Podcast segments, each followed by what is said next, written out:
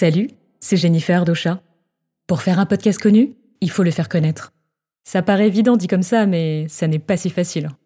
C'est pourquoi chez Ocha, nous avons développé tous les outils pour t'aider à propulser ton émission. Plus qu'un hébergeur, c'est une plateforme unique pour promouvoir et analyser ton podcast. Aujourd'hui, on réunit la plus grande communauté française de podcasteurs indépendants et professionnels. Et depuis notre création, 98% d'entre eux sont satisfaits. Pour en savoir plus, rejoignez-nous sur osha.co, a u s h -A À bientôt et bonne écoute de votre podcast.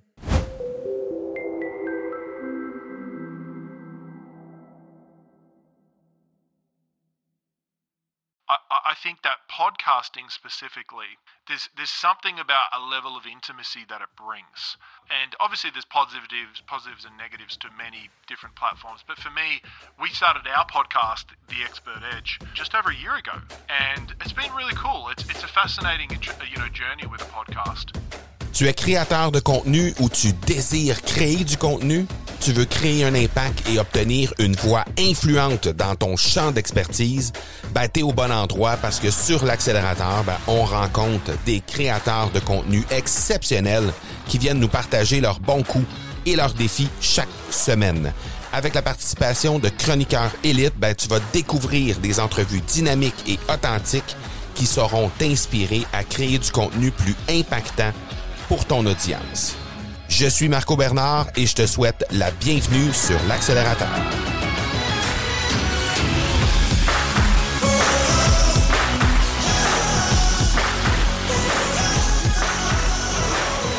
Aujourd'hui, je suis vraiment, vraiment, mais vraiment heureux de recevoir un géant à mes yeux. On reçoit aujourd'hui Colin Boyd. Bon, d'emblée, je t'avise tout de suite, l'épisode d'aujourd'hui, l'entrevue d'aujourd'hui avec Colin Boyd euh, sera une entrevue qui a été conduite en anglais. Colin euh, est un Canadien d'origine, né au Canada, en fait, déménagé, a grandi, euh, étant tout jeune, déménagé en Australie. ses parents étant australiens d'origine. Et il a grandi en Australie et maintenant habite la Californie, donc il est aux États-Unis et ne parle à peu près pas de mots de français. Donc on, a fait la, on a fait la, la, blague de, de, de, de, parler en français avec lui, mais dans les faits, euh, il y a absolument rien qui peut euh, être fait au niveau d'une entrevue en français. Euh, ceci dit, Colin Boyd, c'est qui pour moi? Ben, c'est d'abord mon coach, mon mentor pour la prise de parole. Mais concrètement, c'est qui Colin Boyd? Ben, c'est quelqu'un qui travaille avec des géants. Il a travaillé avec la compagnie euh, Xerox, avec Alliance, avec HP, avec Coca-Cola, entre autres, aux États-Unis. Il a travaillé aussi avec des géants de l'entrepreneuriat américain, James Wedmore et Amy Porterfield, entre autres, pour ne nommer que ceux-là. Euh, il a travaillé avec des gens, des géants pour les aider à améliorer la structure de leur speech, la structure de leur euh, webinaire, de leur euh, des discours qu'ils font sur la scène. Donc pour lui, non seulement c'est d'aider les gens à structurer leur discours, structurer leur présence sur le euh, sur le stage, qu'il soit virtuel ou physique, mais aussi le mindset à avoir derrière ça. Donc pour moi de recevoir Colin aujourd'hui, un homme que j'ai embauché à titre de coach, de mentor depuis la, depuis 2018, donc ça va faire bientôt trois ans. Et donc, c'est absolument un honneur pour moi. Il m'a même fait l'honneur d'être reçu sur son propre podcast, sur le podcast de James, euh, de, de Colin, pardon, qui s'appelle Expert Edge euh, à l'épisode du 3 mai dernier. D'ailleurs, ce sera dans les notes d'épisode, évidemment. C'était pour moi ma première entrevue en anglais. Donc, la première entrevue que moi, j'accordais en anglais. Évidemment, normalement, j'accorde des entrevues en français. J'ai conduit quelques entrevues avec des anglophones, donc des gens qui parlaient anglais et qui sont venus sur mon podcast. C'est arrivé à quelques reprises, mais c'était la première fois que moi, j'allais donner une entrevue en anglais. Ça a été une super expérience expérience. Je ne vais pas te mentir, ça a été une expérience un peu qui m'a complètement sorti de ma zone de confort, qui était un peu fréquent pour moi, même à certains moments. Euh, mais euh, ça a été vraiment un honneur. Ça a été une étude de cas, en fait, pour démontrer les résultats qu'on obtient quand on utilise le contenu qu'il a dans son programme qui s'appelle euh, Sell from Stage Academy. Donc, c'est euh, littéralement pour apprendre à bien communiquer notre discours, bien, bien communiquer nos offres directement sur scène, qu'elles soient euh, virtuelles ou physiques. Donc, j'ai pensé le recevoir. Comme tu le sais déjà, on donne beaucoup de place aux créateurs de contenu. On donne beaucoup de place, euh, évidemment, aux entrepreneurs, mais spécialement aux entrepreneurs de contenu depuis le début de l'année 2021. Alors, évidemment, lui, de son côté, étant podcasteur, il crée du contenu à l'audio. Il crée également du contenu pour les euh, pour les scènes, donc euh, directement pour les conférences, des trucs comme ça. Et il crée beaucoup de contenu aussi sur les médias sociaux et il nous en a parlé également pendant l'entrevue. Il crée au niveau de son blog. Donc, très, très heureux de te présenter Colin Boyd. Si tu, euh, tu, tu, vas écouter cet épisode-là, ça va littéralement te jeter par terre. Je suis convaincu de ça. C'est du super bon contenu.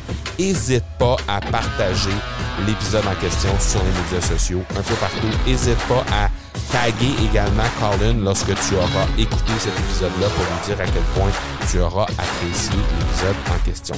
Donc, je te laisse tout de suite à l'entrevue avec Colin Boyd et on se parle tout de suite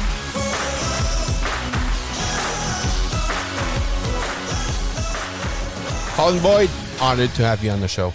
Hey, it's great to be here, Marco. How are you?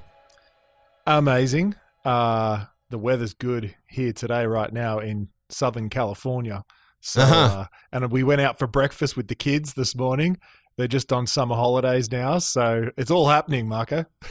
we have a wonderful 11 degrees here Celsius in Quebec right now. Yeah, that's that's definitely a bit chilly. It's probably like 20 six here, I think. Yeah, uh, so it's a bit it's, uh, it's a bit yeah. cold for us. A bit, yeah. I love so, that you say Celsius because uh, from, from Australia, it's all Celsius, and I've had to get used to Fahrenheit. So uh-huh. I, I, still have no idea what the what the temperature is in Fahrenheit. it's hot or it's cold. Yes, totally. That's it. it feels hot. so, uh, Colin, you practice your French for this interview, but you you miss some time to to get to get all the, the, the words in in French, right? so, so I was saying, je m'appelle Colin. Uh, and, and I remember I went to so I when I was in Paris, I went to a bakery, and I mean uh-huh. the bakeries in Paris are phenomenal, awesome. phenomenal, yeah. right? The best bakeries in the world. Of course. I, I, walk in, and there's a guy who's obviously owned the bakery for decades, and he, you know, he's like a he's a French legend, right? And he walks in, and I said, "Hey, buddy," in my very Aussie kind of way, "Hey, mate, can I grab two croissants?" And he said, and and he's like, no, like that. And I was like, what do you mean, no? and then he goes, French. And then I said, what? And I was like, I was like, I was like, I was like, de croissant. And he goes, ah. Ah, that's it. like, yeah, he was now like, you can get them. He gave me it. Uh, yeah, yeah, yeah. We have we have a, a, cool accent. Yes, absolutely. No, I love. It. And our French Parisian. in Quebec, just just so you know, our French in Quebec is pretty very much different than the French spoken in yeah, France. a, different in how? Different how? Uh, the accent is very different. Right. Yeah, uh, probably more, even more than the English, the American English, and the English from England or, or Australia. Yeah. Yeah. Wow. Yeah, because yeah. it is quite different. I mean, I, I speak is. over here, and a lot of people look at me with a blank look uh, when I'm speaking to Americans. like when I ask for a beer, and they're like, "What? a beer?" Uh, it's it's pretty funny. So. Colin, I'm in the Sell from Stage Academy since 2018 right now. And uh, as I told in the intro, it helped me a lot to improve the um, all the virtual stage skills. And uh, now I'm, I'm I'm also a member of the elite group, which uh, where we can find champions like champions entrepreneur from all around the world. So you have US customer, you have Canadian, you have European, and you also have Australian where you where you grew. And you were born in Canada, in Toronto? Correct. And you move to Australia and then you move to California. Yes. Can you tell a little bit more about this story? Why you moved into US? Yeah, I mean, well, I mean, first of all, my, my parents immigrated from Australia to Canada, and Mhm. they ran the Canadian Yacht Club uh, for a number of years, like a decade or so, Okay. or were highly involved in it. Um, and then, uh, and then we moved back to Australia. I grew up there, and then for me, I, I mean, my wife and I really both have a heart to do something significant in our lives. Probably like most of your listeners, including yourself. And living in Australia is phenomenal. Like the quality of life is just exceptional. So any, everything on a logical level kind of wouldn't make sense to move out of Australia. You know, you get gr- there's great healthcare. There's you know like everything about Australia just kind of works. It makes sense. The economy's strong. Property's great. Like it's insane. Uh, but we just knew that in our industry and what we're doing, you know, the mecca of it is in the US. And as much as, you know, virtual probably wasn't a huge part of our business uh, uh, about four years ago Mm-hmm. and uh, maybe five years ago. So it was only just growing. And so for us, the US represented um, just a bigger market, some a chance for us to do something bigger. And it's kind of like you know if you're going to start a you know a big tech company. um, It might have changed these days, but back in the day, where do you go? You go to Silicon Valley. Like if you're really serious and you want serious investors, you go to the mecca of where it's happening. And Mm. so part of that for us was asking that question of when we get to the end of our life, if we don't do this, would we regret it? And for us, it was a yes, we would regret it. And it, it's not about moving to the US. It was more just, it was a representation of us going, what is where does a big life look wh- wh- where is a big life for us where what does that look like and for us we just had a feeling a calling in our heart of of doing it over here so we made that leap about three years ago and uh, it's been amazing it's been amazing Mhm. in fact I, I didn't have sell from stage academy before i moved to the us so Yeah, yeah. uh, it's only you know it's only just over two years old so Mm-hmm. Yeah. But knowing what you know right now, because the the old virtual stage thing came out like big time with the COVID. Hmm. Knowing what you know right now, I mean, doing a business virtually, you can do that from from Australia absolutely and absolutely have and have uh, uh, uh, There is a bit of a time zone challenge, but you know, if I, if we were to live in Canada, I think we could do it in Canada. Uh, Okay. I think I think we could reach the US just as easily in Canada or in you know some other countries. But the time zone is a bit of a challenge, and and there's something about being in the culture, uh, and the fact that me moving over here. Um, I've had the opportunity to, you know, rub shoulders with the biggest influencers in the entire Mm. world and, and now coach them. And so for me, uh, it, I don't think that would have happened if I had not have taken this leap. Okay. And so, uh, yeah, yeah, I think yes, logically I could do it, but energetically, there's something about being in the environment Mhm. eh, that that just lifts you to another level. It's like why it's like why we join programs. It's why I'm in various groups and masterminds and so forth. Is because energetically it just lifts you to another level. Okay, got it. Anyways, you you, you, sh- you should you you better be in California just for the taxes. Here in Canada, it's awful. so Yeah, well, you be- you Canada and. Australia are pretty similar, and so when we come here, I mean, most most Americans complain about Californian taxes, but Hmm. Californian taxes are pretty similar, probably even cheaper than less than Sydney, where I was in Australia. So Okay. you know, it's it's comparably. All my friends are kind of complaining about it, but for me, it's normal. Yeah. And uh, yes, it, you do have a bit more of a choice here in the US, which is nice. But but when you when you live two minutes from the ocean and you Mm. surf, uh, you kind of don't have a choice. So Yeah, for people who are listening right now, you have to go check the the Instagram account of of Colin, where he puts a lot of picture on the on the beach. And it'll just be a tease. Yeah. yeah. I'm there at the lunch on the lunch. when it's cold here in Quebec, just go there. totally. Um, Colin, we, we on the podcast we we we talk about um, content creation strategies, and you do a lot of content. So um, I'd like to know if you compare because at first you you you have to to choose whether you do audio, you do blogging, or you do video. But at first, why mainly you choose the the podcast instead of blogging or video? Hmm. I mean, I, I've done so many different ways of producing content. I, I, have done a written blog for years. I mean, I've Mhm. been in the expert. I've been running. I've been coaching and speaking for about thirteen, close to fourteen years now. And so I've done it all. Like I've done YouTube. I've done podcasts. I've done, you know, written blogs. For me, I'm not a great typist.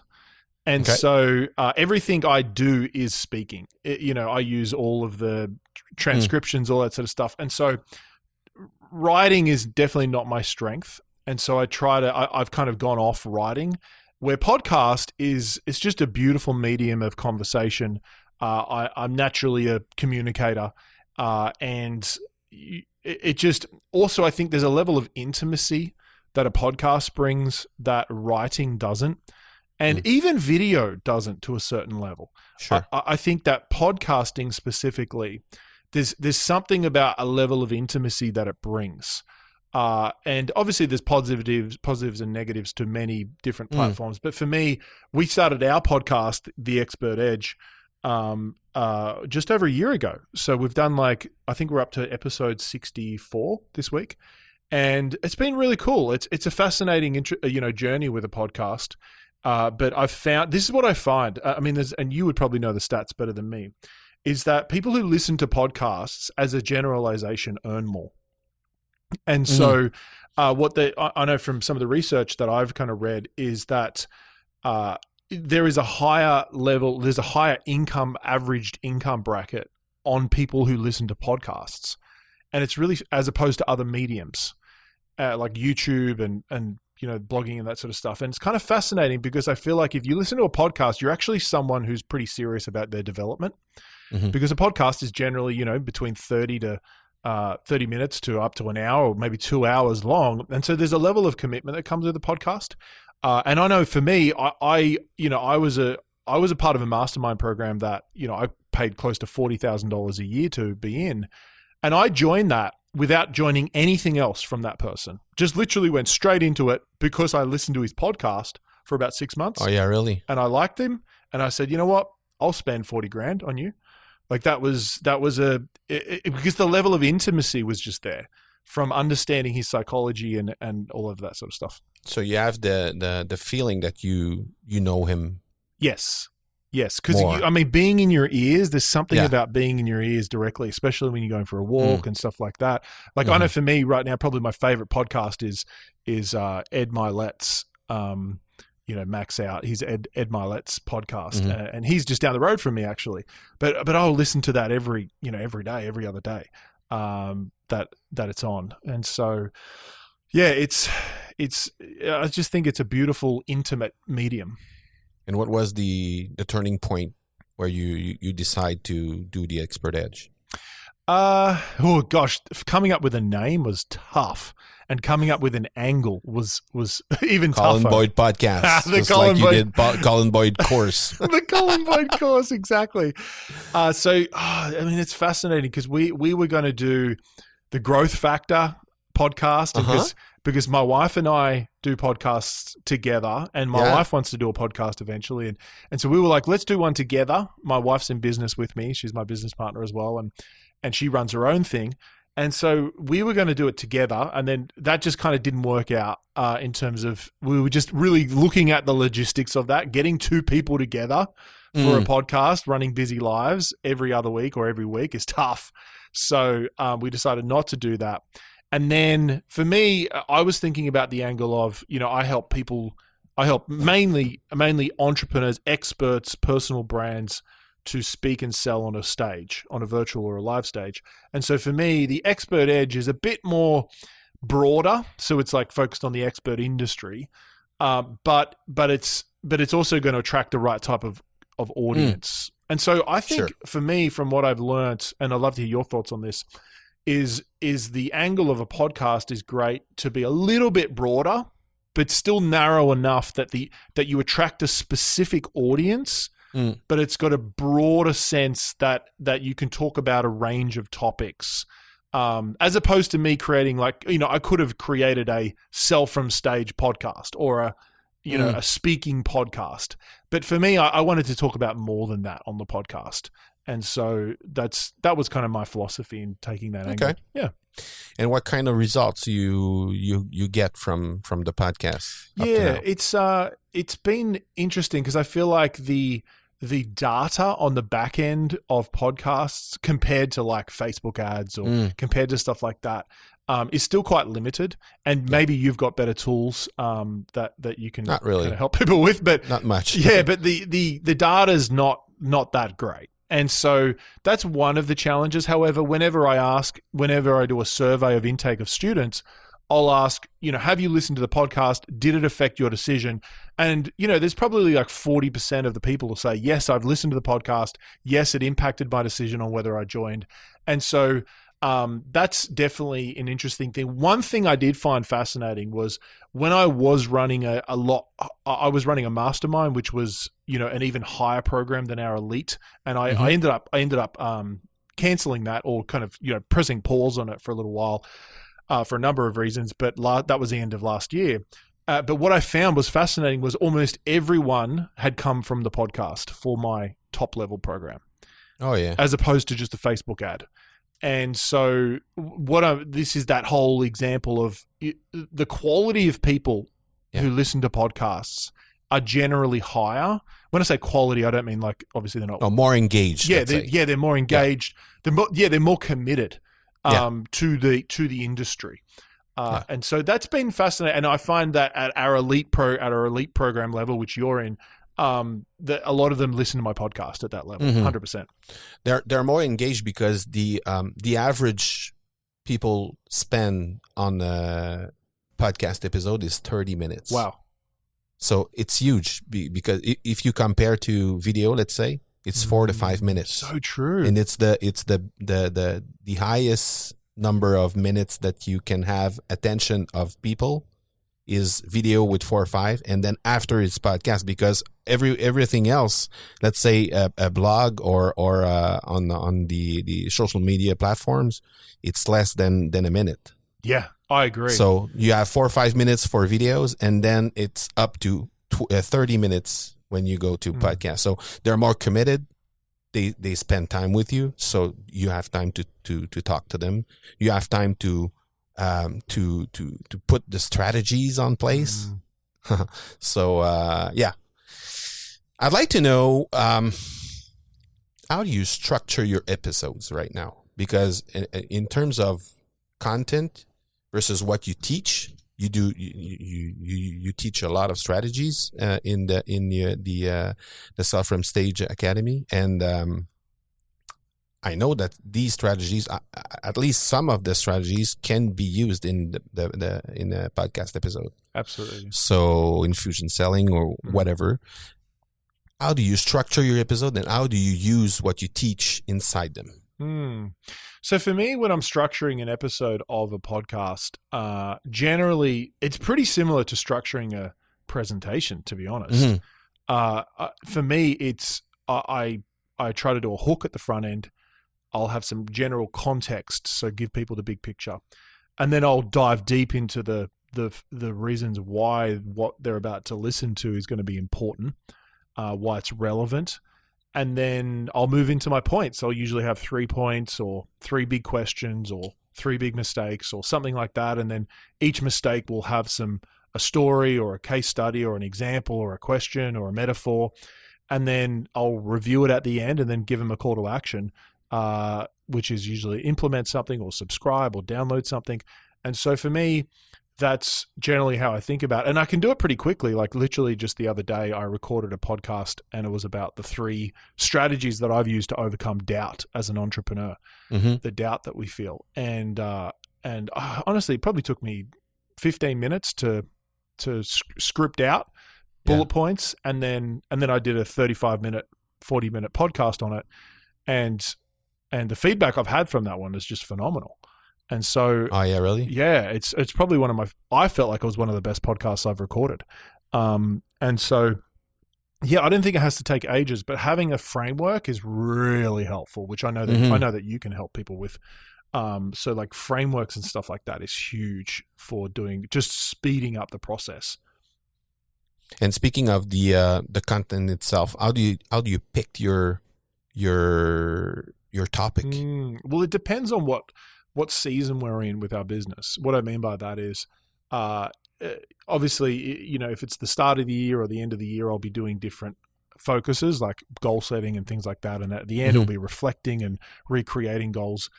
Uh, if we're in the middle of a promotion, I will be angling my content more towards the topic of the actual promotion. Like we Mhm. just ran a training series all about um, how to sell on a virtual stage.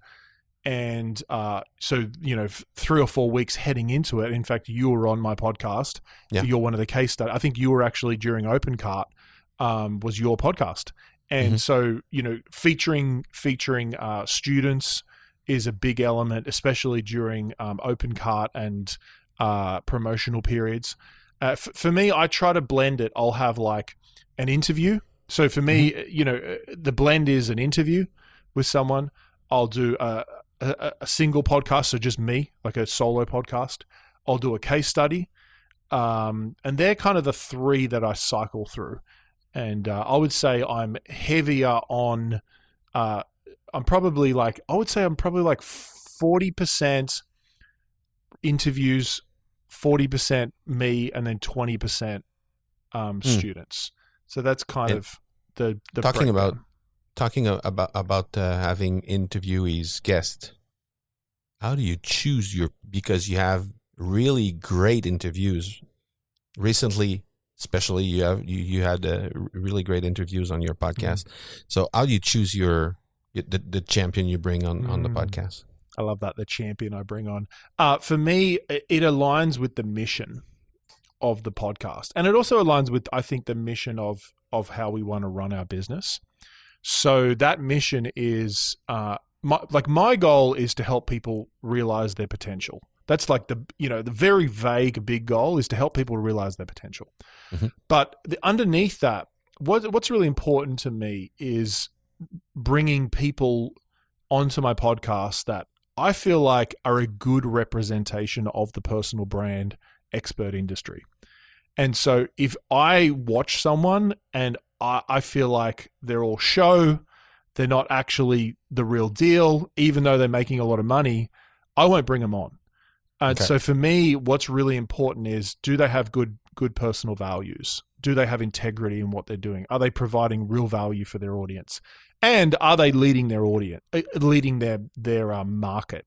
Mhm. And so, uh, when I'm bringing a interview on, I'm asking the, those sort of questions. And I, I mean, because we have, you know, I probably have six or seven people apply to be on the podcast a week Sure. right and and that's just happened organically but uh the the biggest thing i look for is is yeah those values and that they are actually achieving something uh and and also i think relationships a massive thing you know i'll bring on people who i know and who i trust and i've got to know outside of that um yeah, they're the things I, I, I look for. I want to bring on leaders because the expert edge for me, the the philosophy of that podcast is about showcasing leaders in the industry who I respect. Mm-hmm. And and it's based on values that are important to me, which are family, um, building a life, you know, outside of business, but also leading their market and and building a profitable business. and how powerful it, is um, to to to bring those champions, those those people you you admire on your podcast in terms of um, the relationship you can you can you can build with these people Oh, because it's it's, it's it's probably not not all people that you know from a long time ago. I mean, Mm. yeah, they're all fairly new. Uh, and I know for me, if I bring someone on the podcast, I usually am able to build a relationship with them. Mm. And and from there, sometimes they'll affiliate my programs. Um, sometimes sometimes they even buy my programs after it. They're like, dude, Colin, I think I need your program. Yeah, and I'll join my cool. program, which is cool. Um, and we'll do podcast swaps, but but definitely it, it's that was actually probably the secondary goal of Uh-huh. the podcast was relationships because the quality of your relationships in this industry as an entrepreneur will dramatically affect the long-term trajectory of your For business sure. dramatically and i know like i know for me when i first started because it was only f- probably four years ago five years ago that i started online right so because i was all offline doing speaking and coaching Mhm. and i remember i came to the us and uh, i remember james wedmore uh, who you know i think you've done some of his programs as well Yeah. um, James promoted Sell from Stage Academy. So he, Wow. he promoted my program.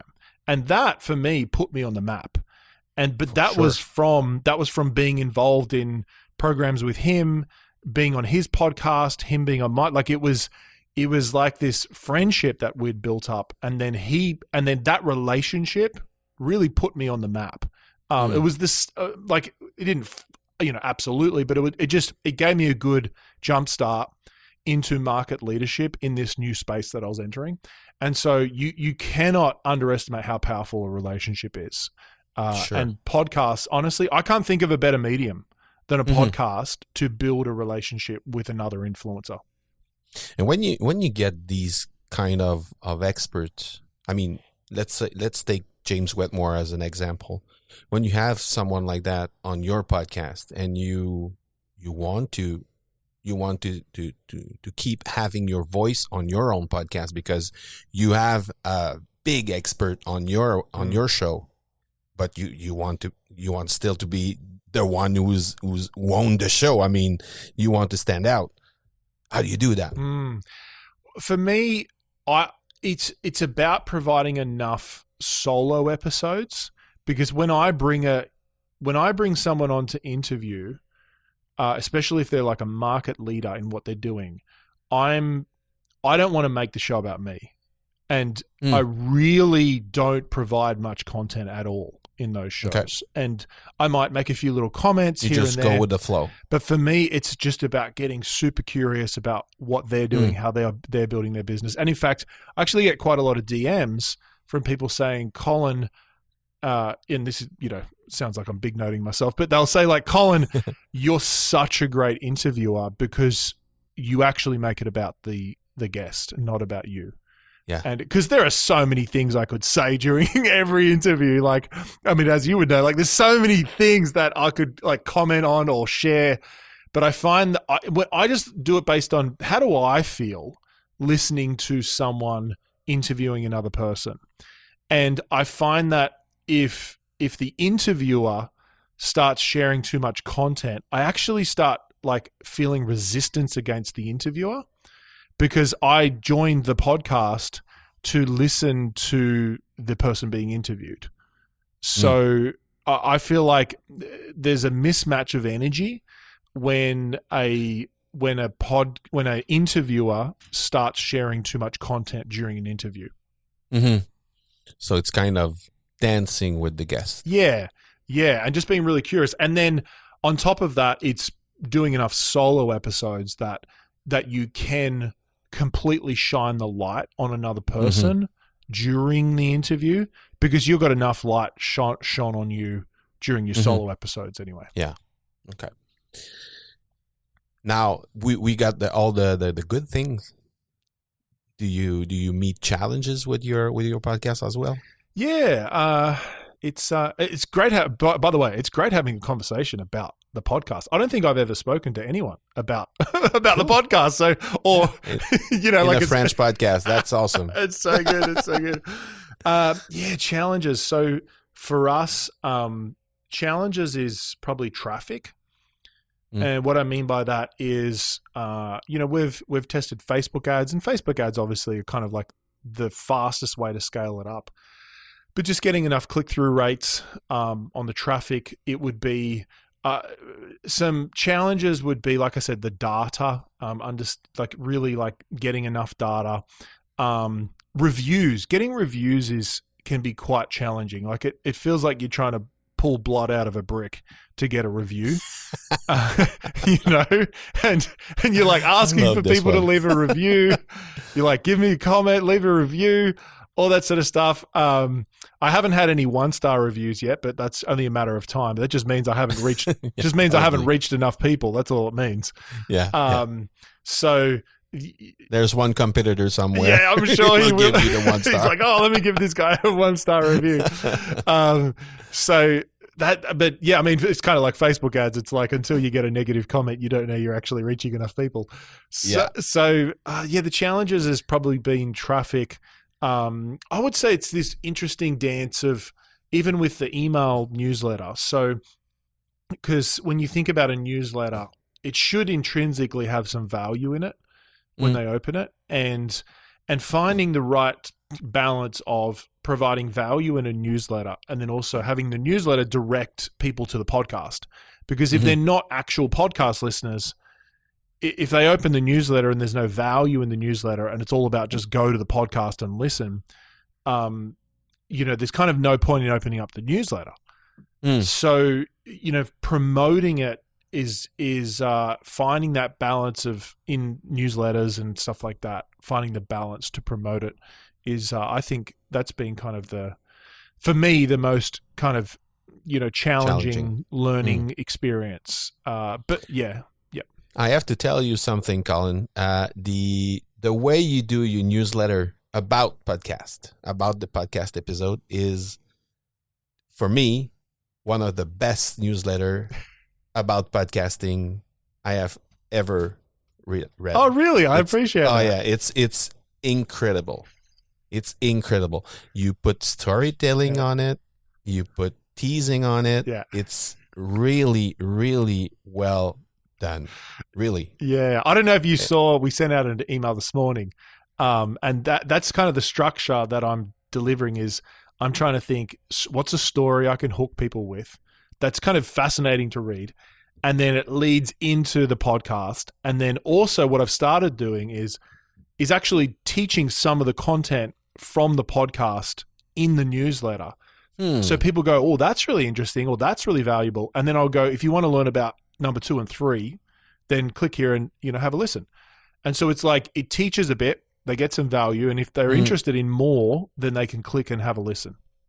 And what kind of results you get from these newsletter if you compare to other newsletter that are not related to a, a podcast episode? Uh, it's well, I I would say if it's not related, it usually gets a better result. So what I mean by that is is if it's purely just hey, here are three tips that you can use Mm. right away. It's inside the newsletter.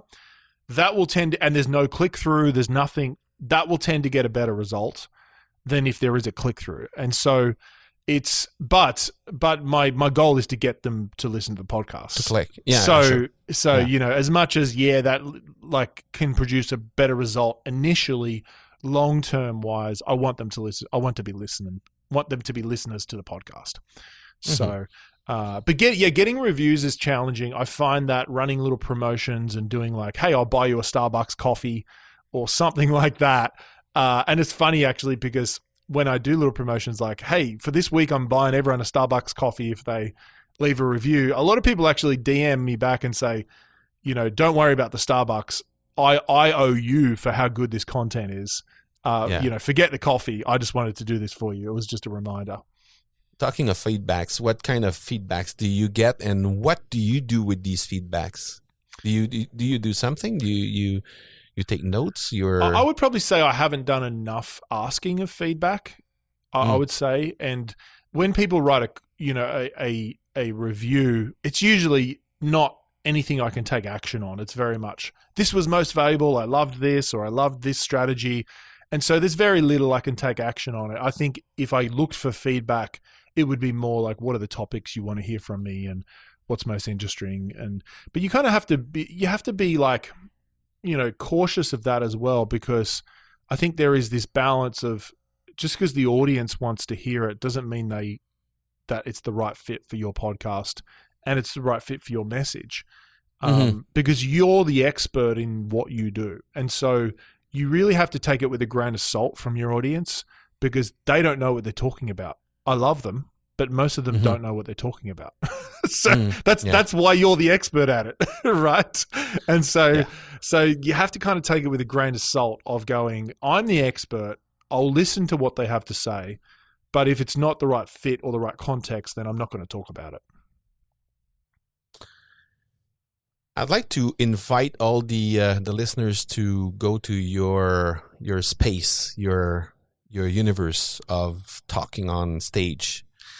Where can they get you? Yeah. So, uh, well, if anyone wants to kind of have a look at it uh, and what uh, the academy's about, it's you can literally just go to sellfromstageacademy.com. Just type that into the URL, sellfromstageacademy.com. Uh, I'm on Instagram a lot, so I would say Instagram would be a good connection point. So it's just at Colin Boyd with one L, C O L I N B O Y D.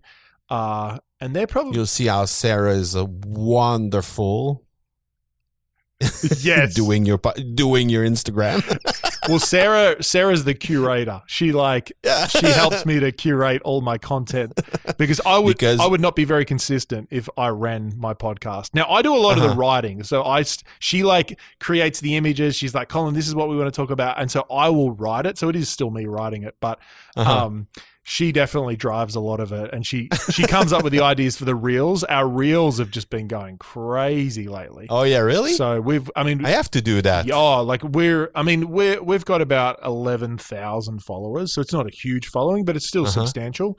Yeah. And you know, a few of our reels recently have been getting 150,000 views, wow. uh, some of them even more. So it's the reels have just been phenomenal.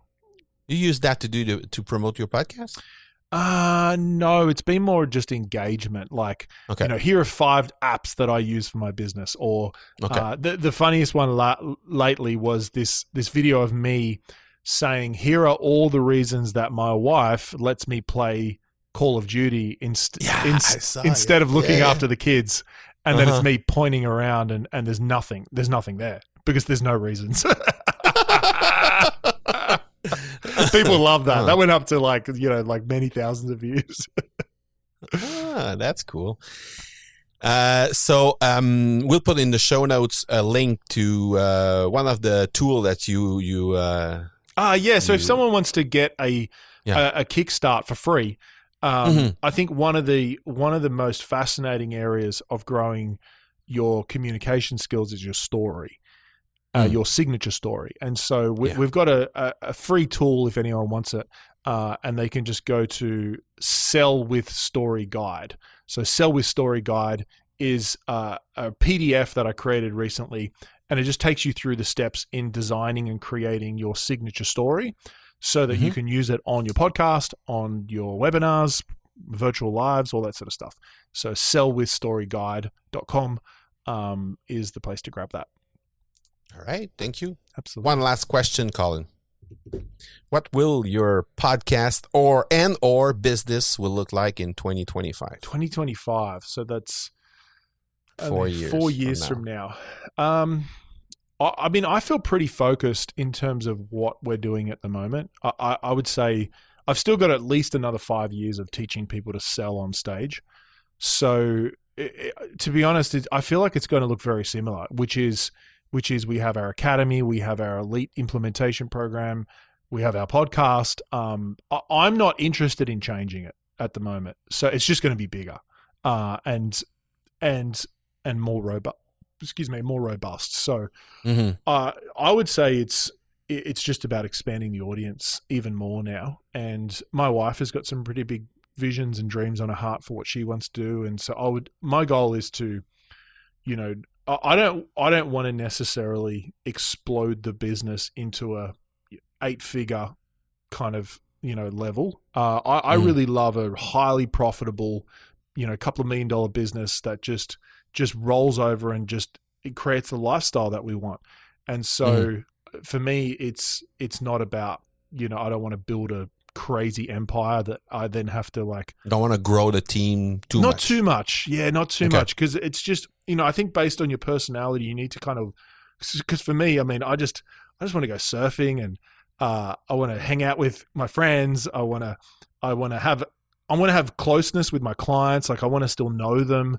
Um, it, I mean, that's me at the moment, and so uh, that's why you know that's kind of the focus. And then and then as well on top of that, my wife's got some pretty big dreams of what she wants to go after. So I want to have enough space and room to look after my kids and be with them and go surfing and and, mm. and build build businesses with my wife as well. Cool. Thanks a lot, Colin. It's been a great, great moment with you. The next thing you have to teach me is surfing. Yes. So I have to go to California to do that. Yeah, probably. Right now we'll, we can. Well, hopefully, because hopefully there's no we'll, plane going there right now because the, the well, you, you can't get back in Canada. You can come here, but you can't get back in Canada. yeah yeah that- that- yeah correct So yeah. Well, hey, it's been great having this conversation, Marco. I love the I love Sure. your interview style. So um it's uh you know, I know all your listeners would appreciate the way that you bring your content to the to the podcast and guys, Marco is the man when it comes to understanding how to create, deliver, expand your podcast. And so I'm a massive adv- advocate of Marco. It's why I wanted him on my podcast because he's a true representation of someone who lives a very integrate life as an expert in this space. And so, you know, I think you guys, everyone listening to this is in fantastic hands uh, with Marco. So thank you very much Colin you soon, buddy. je te l'avais dit que c'était pour être un bon contenu ben T'es resté jusqu'à la toute fin. D'abord, évidemment, t'as le cadeau de Colin Boyd qui est là, qui te, qui est dans les notes d'épisode également. Donc, tu peux avoir accès à son guide au sellwithstoryguide.com. Donc, euh, sellwithstoryguide.com, tout simplement. C'est dans les notes d'épisode. Si jamais ça t'intéresse pas de prendre des notes, tu peux aller directement dans les notes, cliquer sur le lien pour te rendre sur son site web et télécharger ce fameux guide qui montre comment vendre en racontant des histoires. Donc, le fameux storytelling autour de ça. Et évidemment, j'aimerais t'inviter à un challenge qu'on va euh, organiser très, très, très prochainement. Euh, et ce challenge-là, ben, c'est pour te permettre de faire un peu ce que ce que Colin fait sur son propre podcast et ce qu'il fait aussi un peu partout sur ses scènes. C'est-à-dire que évidemment, ce que euh, je me suis proposé de faire dans l'Académie du podcast dans les dernières, euh, dans les derniers mois, en fait, même, je te dirais dans la dernière année, c'est de récupérer certaines stratégies que j'ai appris avec Colin pour faire en sorte de les adapter au milieu du podcasting, faire en sorte qu'on puisse utiliser ces stratégies-là pour mieux présenter nos offres, mieux présenter nos façons de faire directement avec nos auditeurs. Et euh, ben, on a un challenge qui s'en vient tout prochainement. Ce challenge-là, ce qu'il va faire, c'est qu'il va t'aider à lancer ton propre podcast en sept jours. C'est la promesse du challenge. Alors, je t'invite à te rendre directement au academypodcast.com baroblique challenge, tout simplement. academypodcast.com baroblique challenge. Tu vas pouvoir t'inscrire. Ça débute très, très, très bientôt, le 14 juin. Donc, euh, hésite pas de t'inscrire. Et si jamais tu prends cet épisode-là, tu écoutes cet épisode-là après le 14 juin, il y a de fortes chances qu'il y ait un autre challenge qui soit qui, qui s'en vienne dans les prochains euh, prochains jours, prochaines semaines. Alors, ce sera disponible encore une fois à la même adresse, le academypodcast.com baroblique challenge pour t'inscrire sur le prochain challenge.